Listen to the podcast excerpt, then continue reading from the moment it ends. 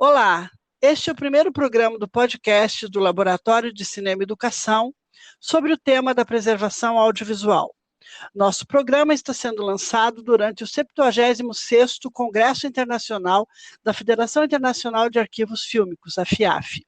Hoje temos um convidado muito especial que integra a comissão organizadora do evento e que falará sobre a importância da FIAF e do congresso estar sendo realizado na América Latina. Nosso programa será todo em espanhol. Conosco, Albino Álvares Gomes. Bem-vindo, Albino. Graças por aceitar a invitação. Eh, muito obrigado, eh, Solange, eh, Marilia, gracias por la invitación, Rafaela. Nada, aquí estamos en esta nueva circunstancia y aprendiendo a, a este tipo de conferencias y me da mucho gusto conversar con ustedes. Albino é o subdiretor de pesquisa e restauração do Laboratório da Filmoteca da Universidade Autônoma do México, a UNAM, que receberia o Congresso em, de 20 a 24 de abril de 2020, é, que, com uma grande coincidência, é, coincidiria com a celebração de 60 anos da fundação da Filmoteca. Mas, com a pandemia do Covid-19, ele está sendo realizado online entre 28 de setembro e 1 de outubro de 2020. Temos também conosco a professora Marília Franco, da USP, pesquisadora de cinema e diretora do Centro de Pesquisadores do Cinema Brasileiro. Passo a palavra para Marília, que vai conduzir nossa conversa com Albino. Marília, com você. Muito gusto conhecer tu voz, no mais. Gracias, pero... Marília. Eh, pero espero que podamos vernos en México, además, porque México siempre me extraña. Entonces, me gustaría volver ahí, ¿no? Y conocer, por supuesto, a ti, la Filmoteca de UNAM, que Solange habla tanto de eso. Y mucho gusto estar contigo aquí, aunque sea solo en voz. Claro, Marilia. Bueno, siempre son, serás bienvenida. Aquí tienes las puertas abiertas en la Filmoteca, tú y todos los colegas de Brasil. Yo también siento mucha saudade de, de tantos amigos que tengo ahí en, en Brasil, en Vitoria, en, en Bahía, en, en, Sao Paulo, y ahora nuevos amigos en Curitiba. Así que eh, me da mucho gusto estar compartiendo con ustedes estos momentos. Muy bien. Ahora, uh, que, eh, me gustaría que tú nos, nos dijeras eh, el significado de tener un Congreso de FIAF en América Latina. Desafortunadamente, en, en, en medio a la, a, al corona, que no sé cuándo se va a terminar, y, pero creo que es muy importante tener un Congreso de FIAF en América Latina porque las condiciones de preservación en nuestros territorios todos eh, son muy distintas de las condiciones que, hay en Europa y en Estados Unidos, por supuesto. Entonces, me gustaría saber tu visión acerca de esta oportunidad de América Latina tener este congreso en su, en su lugar, en su continente. Sí, Marilia. Bueno, tengo que hacer algunas eh, precisiones porque, bueno, vamos a, lamentablemente, vamos a llamar a este 2020 una especie de maldito 2020, ¿no? Es un año rarísimo, muy extraño, que, eh, pues sí, debido a, a la pandemia se vio en la necesidad de suspenderse el Congreso, obviamente por la seguridad de todo el mundo esto estaba programado para abril y eh, en México, pues como en muchos países de América Latina, este, empezó por ahí de marzo, ¿no?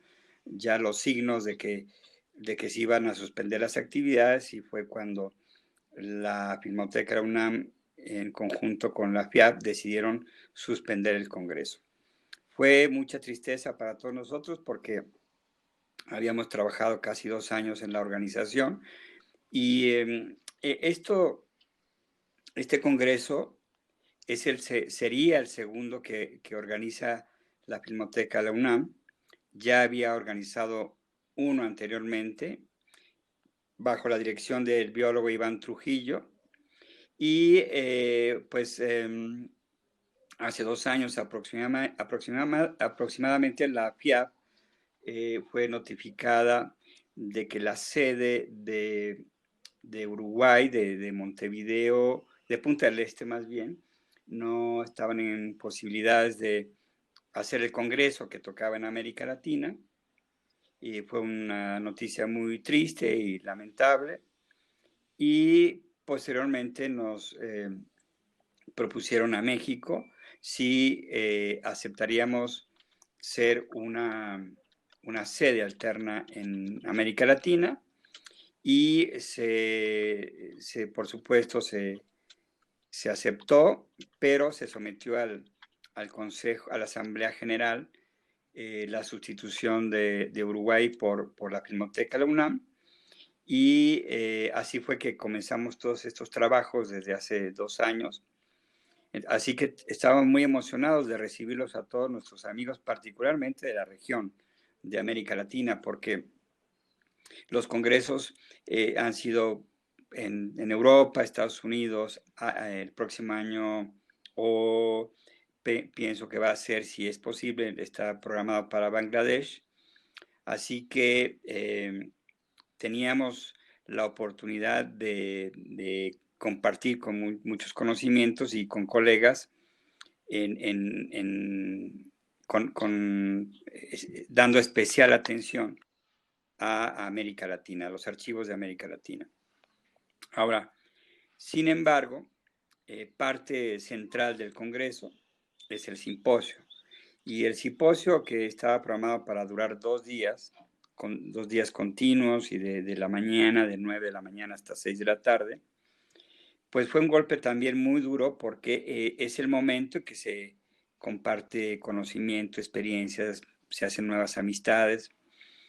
Y eh, estábamos muy abatidos en abril, mayo, por ahí, cuando eh, nuestro director Hugo Villa de la Filmoteca tomó la iniciativa de proponer el simposio, el Congreso ya no, sino el simposio, de, con el mismo tema que eh, eh, yo había hace también un poco más de un año, había eh, propuesto a la FIAF y a la Filmoteca que abordáramos el tema del cambio climático y la repercusión en nuestros archivos. Y también la afectación de ciertas, digamos, limitaciones y malas políticas de, públicas en relación a los archivos en América Latina o políticas no favorables a los archivos de, la región. Entonces recibimos cantidad de propuestas, todas muy interesantes. Fue muy difícil hacer una selección de casi 34 ponencias eh, presenciales y ahora volvimos a convocar a los mismos que fueron aceptados en, a, presentarse en el Congreso, en el simposio del Congreso, y eh, ahora eh, únicamente aceptaron 14 eh, participantes para hacerlo en un nuevo formato, en línea. yo estaba un poco, siendo honesto, estaba un poco escéptico porque estábamos todos muy tristes y abatidos con, pues, con todo esto y seguimos preocupados pero eh, fue una decisión muy afortunada de Hugo porque nos levantó y volvimos a, tenemos que aprender a todo esto, como, como ahora esta conversación a distancia, eh, físicamente, ¿no? Pero emocionalmente estamos muy cerca. Igualmente con, con el tema del Zoom, que nadie sabíamos nada ni cómo utilizarlo hasta que, bueno, logramos por fin eh, con la FIAP eh, volver a levantar este simposio en línea con, la participación de estos, de estos archivos, no solo de América Latina, sino de Brasil, por supuesto, de Argentina, de, Colombia y de otros países más, con otros de Asia, de Estados Unidos y de Europa. Y el simposio en línea, pues empieza este próximo lunes 28 eh, y concluye el jueves primero de octubre. Así que estamos muy contentos finalmente por, porque ya estamos en vísperas del, simposio y muy animados de que pueda haber un puente, un foro de intercambio de conocimientos. Y sin duda lo que ustedes van a presentar ahí lo estamos esperando con, mucho entusiasmo porque queremos escuchar de, su experiencia de ustedes y que la compartan con otros colegas. Por último, ha, despertado muy buena expectativa el simposio. Eh, tiene una capacidad casi de 400 para 400 lugares y ya la gran mayoría están ocupados. Eh, muchos colegas de la FIAF están interesados porque obviamente el tema se hizo, este, yo cuando lo propuse no, no imaginé la, la, dimensión que tendría la palabra catástrofe ahora amplificada con todo este tema de la pandemia. Pero bueno, me, me, me gusta mucho tener esta posibilidad de, de, entre todos poder repensar qué hacer en estos momentos. Así que, a grosso modo, eso es la, la, la historia del simposio, Marilia. Sí, muy bien. Eh, bueno, en América Latina estamos un poco acostumbrados con las catástrofes, ¿no? En, sobre todo en el área de cine, porque eh, no sé en México cuánto se siente eso, pero en todo el resto y en Brasil en particular, eh, la primera catástrofe fue el, la invasión del cine norteamericano en nuestras pantallas y el, exilio que tenemos de nuestras pantallas. Yo digo siempre que el cine latinoamericano es un exiliado en su propio territorio. Eh, y eso tiene una importancia muy grande cuando eh, hablamos de preservación, porque el, el, el tema del Centro de Investigadores de Cine, de cine Americano eh, nuestro, del cine brasileño, es la preservación empieza en la producción. Pero eh, me doy cuenta que la producción independiente, que es la que tenemos en Brasil todavía, desde, desde los años fines de los años 50, a mediados de los años 1950. El productor independiente empieza de nuevo todo a cada película nueva que logra tener condición de realizar. Entonces, no tiene dirección de productora, no tiene eh, cantidad de funcionarios, no tiene. Cada película es empezar todo de nuevo. Entonces es muy complicado pensar eh, que tiene también que preservar sus materiales, sus, sus producciones en estas condiciones. Entonces, esto es una, una cuestión que íbamos a llevar a que vamos a llevar a la discusión en el encuentro de la FIAF. Y apoyo de instituciones como FIAF, eh, apoyo de instituciones que logran hacer un trabajo eh, más eh, seguro, como eh, la UNAM, por ejemplo, tener una, una, cinemateca, tener una filmoteca, la USP, que es una de las más grandes, más grandes universidades de América del Sur, no, no tiene condiciones de tener eso. Hay un curso de cine que ya he hecho 50 años, donde fui de la primera graduación y no tenemos filmoteca y mucho menos, ni mucho menos preservación.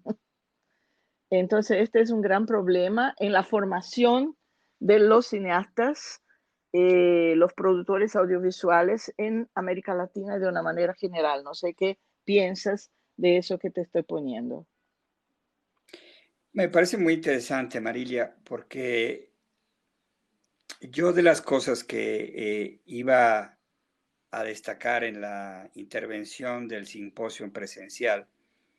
Eh, estaba trabajando con investigadores de la Universidad Nacional Autónoma de México, con una investigadora de geografía para el tema de gestión de riesgo, con otras dependencias de la Facultad de Química, de la de Protección Civil, y algo que me parece que destaca muy positivamente es que en la Universidad de México tenemos unas posibilidades grandes porque como Filmoteca estamos en la matriz, estamos en el seno de una universidad muy libre pensante y muy solidaria. Eh, eso ayuda muchísimo. Ese contexto universitario nos ha ayudado, ha ayudado mucho a la Filmoteca a crecer. Y alguna vez platicaba con un amigo que estaba como director del archivo de la Universidad de California y, yo pensaba eh, internamente cuando él me hablaba de cómo tendría él que conseguir su presupuesto anual, estando dentro de la universidad, todos los esfuerzos que hacía. Y eh, ellos no tenían al interior esta red o esa impresión yo tuve de contactos dentro de la propia universidad. Estaba como que cualquier actividad estaba cruzada muy por temas eh, financieros quizás. En nuestro caso, en mi caso, yo cuando toqué la puerta de los investigadores, y con mucho gusto y más tratándose de la filmoteca, nos abrían las puertas, nos daban toda la información. Y ese conocimiento a la filmoteca le ayudó mucho a hacer una gestión de riesgo. Es un proceso en el que estamos. Eh, una gestión de riesgo para una mejor conservación y lidiar mejor con las amenazas que, que se nos puedan presentar. Y entonces sí se genera un, desastre o una catástrofe por omisión, por, por falta de prevención. Ahora, yo creo que la historia de la filmoteca es una historia que a mí me tocó vivir porque yo soy egresado de la escuela de cine. Entonces, a mis 17 años, e, el único lugar donde yo iba a ver un auditorio dentro de la UNAM era amigos tan locos como yo que estaban en un pequeño cuarto con latas de películas y las primeras películas que me encantaban eran las de Glover, las de Cinema Nuevo, bueno, yo las disfrutaba y, todas las tengo muy frescas en mi cabeza, muchas cosas de, Pedro Joaquín de Andrade, de Rui Guerra, en fin, de, de Leon Hirschman, todos sus grandes cineastas que ustedes tienen. Yo, me, yo crecí con eso y con mis amigos que eran los cinecluberos. Entonces, poco a poco, esa filmoteca que empezó de un cuartito chiquito, creció ahora a, eh, tenemos ocho bóvedas de, materiales de acetato de celulosa y siete de nitrato de celulosa, para un total de aproximadamente 350 mil rollos, de los cuales más o menos 40 mil eh, corresponden ahora a diversos títulos de película. ¿Y por qué llegamos ahí? A esa cantidad, si empezamos con rollos de, de películas de, para exhibirse en los cineclubes, porque la universidad tiene un, es algo muy simbólico para nuestro país, porque es sinónimo de confianza. Y eso creó el, el, el motivo principal para que muchas distribuidoras y productoras nos empezaron a donar y después cuando tuvimos nuestras propias bóvedas, eh, eh, nos empezaron a eh, enviar sus materiales, también productores y distribuidores particulares, para que sean salvaguardados por la Filmoteca de UNAM. Y eso yo creo que es por la propia, el propio contexto universitario. Entonces, eso yo lo entiendo ahora que llevo cinco años como subdirector de, de rescate y restauración.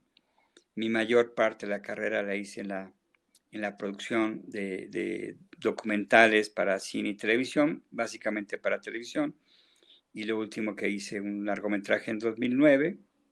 Y me hizo pensar mucho cuando hablé con Solange en México de esta materia que ustedes proponen o que están ya llevando a cabo, porque sin duda alguna es fundamental y puede enseñarnos mucho, porque es algo que nuestra escuela de cine aquí en México, que antes era el CUEC, Centro Universitario de Estudios Cinematográficos, ahora ya es escuela, se llama Escuela Nacional de Artes Cinematográficas, no contempla la materia de preservación cinematográfica. El actual director, Manuel López Monroy, es un amigo mío, platiqué con él de esto al respecto y eh, y sería genial que nosotros aprendamos de, ustedes porque sin duda yo, yo me atrevería a decir que yo no, no sé si me considere creador, pero digamos que si alguien que tuvo iniciativas para hacer historias de películas y de documentales de series de televisión, pienso que el director, de, el cineasta independiente, normalmente su cabeza está en el concepto de, de una película y en producirla. Sin embargo, las escuelas creo que no, o inclusive también los institutos de cine, no contemplan una, un eslabón que está perdido, que ese eslabón tiene que necesariamente estar integrado desde la propia producción y que debe ser quien, después de que se acabe la fiesta, organice todo. La fiesta ya se acabó, todo el mundo se va, pero hay que recoger todo, organizarlo y preservarlo. Y eso es lo que no hay. Entonces, este labor y esta materia en la que ustedes están trabajando me parece eh, importantísimo y que debe ser ejemplo también y motivarnos a muchas escuelas de cine e instituciones que producen cine para que pensemos en que esto es obligado. Con esto también quiero decir que está claro que la mayor cantidad de películas que se están perdiendo hoy en el mundo son películas que se hacen en el entorno digital.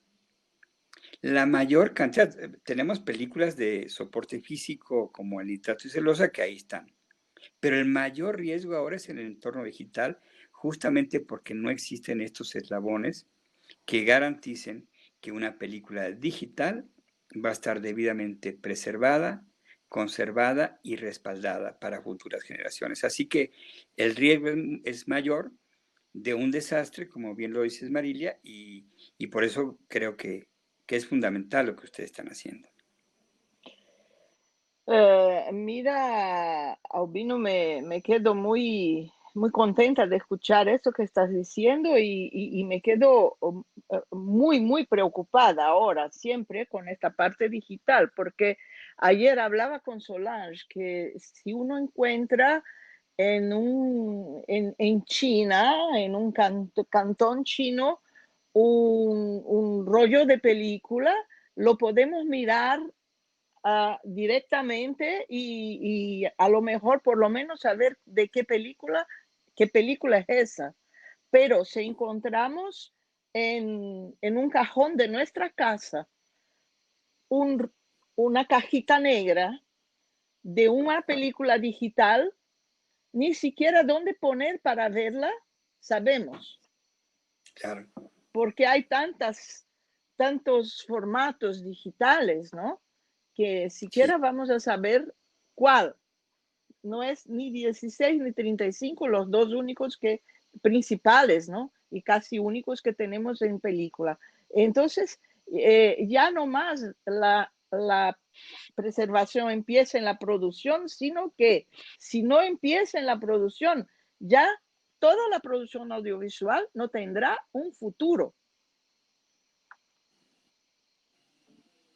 Porque, ¿cómo vamos a saber qué hay si no, no se hace el mínimo, la mínima documentación de preservación de aquella cajita negra que vamos a encontrar por ahí? Déjame decir algo también que, sobre que habla Albino y que está hablando Marilia. Yo creo que eso es una cuestión muy eh, fundamental en todo eso de la preservación. Nosotros tenemos acá en el curso de cine audiovisual de la Universidad Estadual de Paraná, donde comparto las clases, la, la preservación, la discusión de la preservación. Pero los alumnos de cine cuando les pregunto cómo hacen la preservación de sus trabajos o de sus producciones independientes, me miran como si yo les hablara de algo así muy raro, porque no piensan en eso. Entonces la cuestión de que el, podemos llegar a un, en un tiempo muy, muy cercano de no tener registros audiovisuales en digital si no se, no se empieza a tratar de eso. Entonces, eh, para eh, concluir este tema, me gustaría oír un poco más de Albino, si no hay ningún curso de cine o en Instituto de Cine en México que es para nosotros una referencia. Eh, la, Filmoteca, la UNAM, la Cineteca Nacional y todo eso, que son referencias de, de, de trabajos muy, muy bien pensados, pero eso todavía ahí en México se está empezando, es eso que, que de eso que comentaste, Albino. Así es, Solange.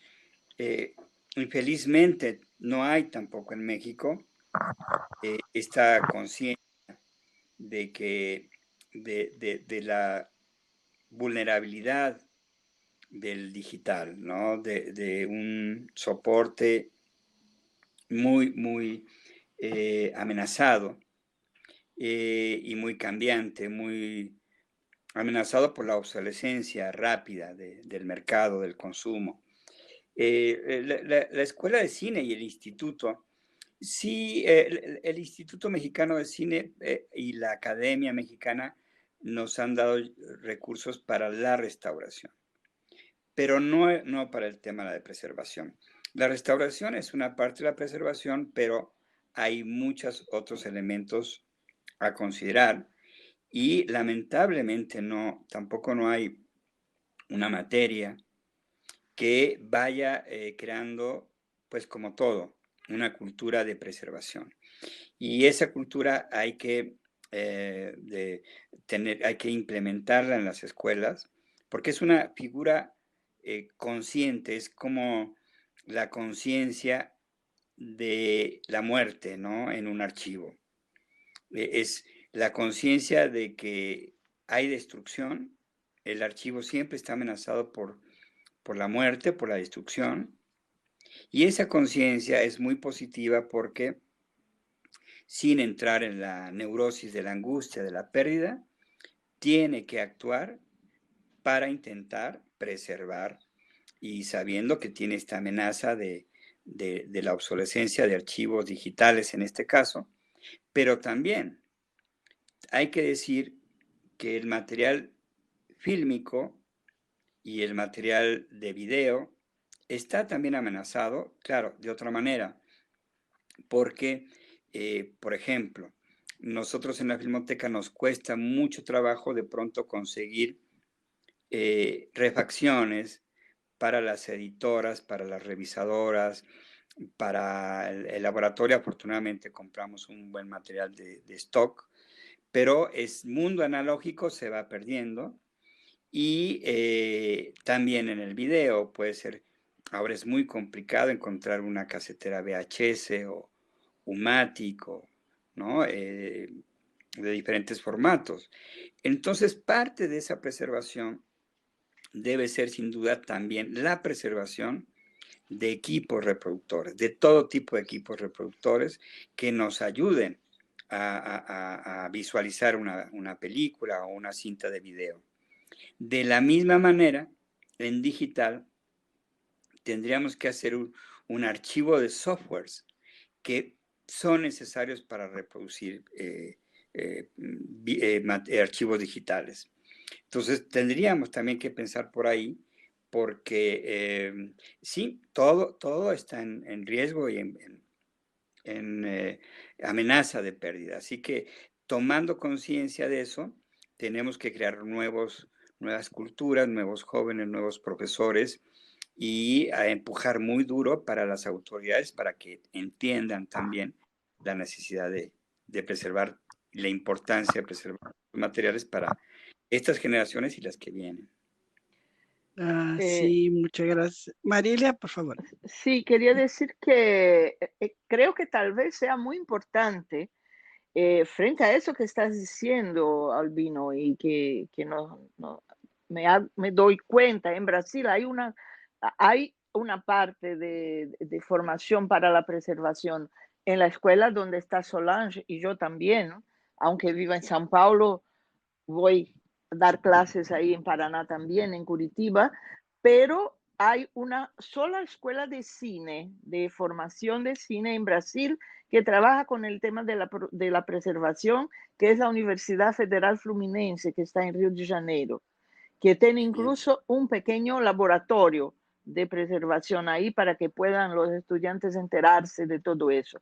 Pero me parece que la conciencia de que el, cineasta tiene que ser el primero preservador y desarrollar esta idea, ¿no? Porque no es que él va a saber técnicamente hacer la preservación, sino que la preservación es toda una cadena de trabajo, no es un solo movimiento, que es eh, tener una cosa ya que está un poco desgastada, ponerla en un laboratorio de preservación y tornar, tornarla visible, ¿no? Es toda una cadena de información que hay que venir desde el comienzo de la producción para que tengamos eh, los datos para uh, conseguir ver y conseguir uh, preservar algo que se ha encontrado no sé dónde, ¿no? En algún momento. Entonces me parece que una de las, de las cosas más importantes que, se pueda, que pueda venir de ese Congreso de FIAF es la obligación de que las escuelas de cine en todo el mundo, las escuelas de audiovisual, no solo de cine, en todo el mundo tengan disciplinas que traten del asunto de la preservación. Porque es formar conciencia antes de todo.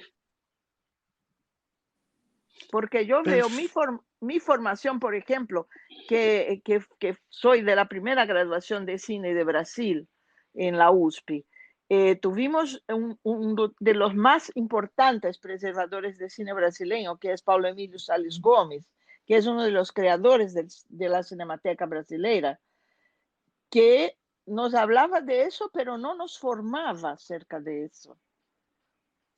Y todo quedó en las manos de la Cinemateca, que hoy siquiera tiene un director.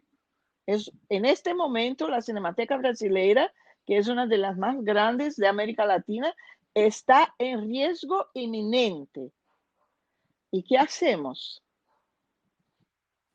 Pero ya ahora empieza la gente a pensar en esto, pero es muy tarde ya. Sí, Marilia, eso es un tema muchísimo importante de la cuestión de, la, de las cinetecas, de la preservación, de la, y del problema de la, cinema, de la Cineteca de São Paulo, da Cinemateca Brasileira em São Paulo. Pero estamos aqui já al final de nosso programa e la invito para que en el otro programa y a ti también, Albino, si podemos hablar otras veces sobre otros temas que nos dará mucho gusto de tenerlos acá en el podcast del Laboratorio del Cine y Educación. Dejo ahí el, abierto el micrófono para Albino si quiere hacer sus consideraciones finales y a Marilia también. Sí, yo he encantado la vida, eh, Solange y Marilia, de conversar con ustedes cuantas veces eh, lo, deseen. Eh, estoy acá a su disposición, me, da mucho gusto siempre compartir estos temas también. Y bueno, respecto de lo que menciona Marilia, la Cinemateca, pues sí, yo estoy como eh, coordinador técnico de la, de la CLAIM, que es la Coordinadora Latinoamericana de Archivos de Imagen en Movimiento, donde están eh, adscritos archivos de Brasil.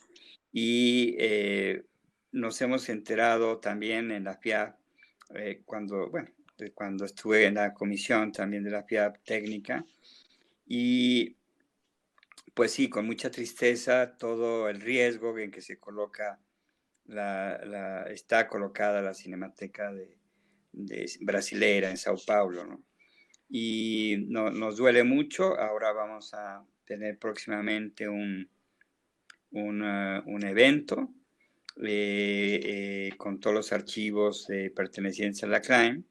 Es una asamblea para hacer un, un relevo de autoridades, donde yo dejo el cargo, igual mi colega de Colombia, eh, vamos a, dar paso a, nuevas autoridades, pero en ese, en ese eh, consejo, asamblea, vamos a tratar eh, sin duda el tema de, la Cinemateca de, de Brasil, porque lo estuvimos haciendo y es una situación que nos, nos preocupa y deseamos que ojalá se pueda resolver pronto de la mejor manera posible porque es un archivo valiosísimo, no solo para el Brasil, sino para toda la América Latina y para el, mundo entero. Es un cine importantísimo y de gran referencia. Así que ojalá y deseo votos porque se resuelva pronto esa situación. Y, eh, y eso, celebro y agradecerles también a ustedes la oportunidad de charlar y motivarlas porque veo que, pues sí, tenemos, nosotros me interesó mucho los laboratorios de preservación de la Universidad eh, Fluminense, de la que hablas, Marilia, así que eh, son países hermanos que tienen que eh, estar intercambiando constantemente programas, conocimientos, así que por mi parte encantado de seguirlo haciendo. Bueno, uh, empiezo a tener un poco más de esperanza en este medio, en medio de esta pandemia, y ya hace, hace unos días que, hace un tiempo ya que estoy de, eh, con la idea de, de, volver a Niterói, en, en, Río de Janeiro, para hablar con la gente de UF, con quien tengo muy buenas relaciones. Y creo que vamos a empezar a enlazar esa situación toda y será muy importante si podemos tener en el encuentro de FIAF esta esta proposición de que todos los cursos de audiovisual en el mundo empiecen a tratar el asunto de la preservación desde el primer día que reciban los estudiantes, para crear conciencia. De acuerdo. De acuerdo, Marilia. Muchísimas gracias, Albino. Fue así un gusto grande de tenerlo acá. Gracias, Marília. Acabamos de escuchar um episódio especial em espanhol do podcast del Lab do Cine. Participa, siga-nos em nossas redes sociais e visita nossa página web www.labeducine.org, onde vas encontrar informações sobre nosso trabalho. Comparte este podcast. Hasta el próximo episódio.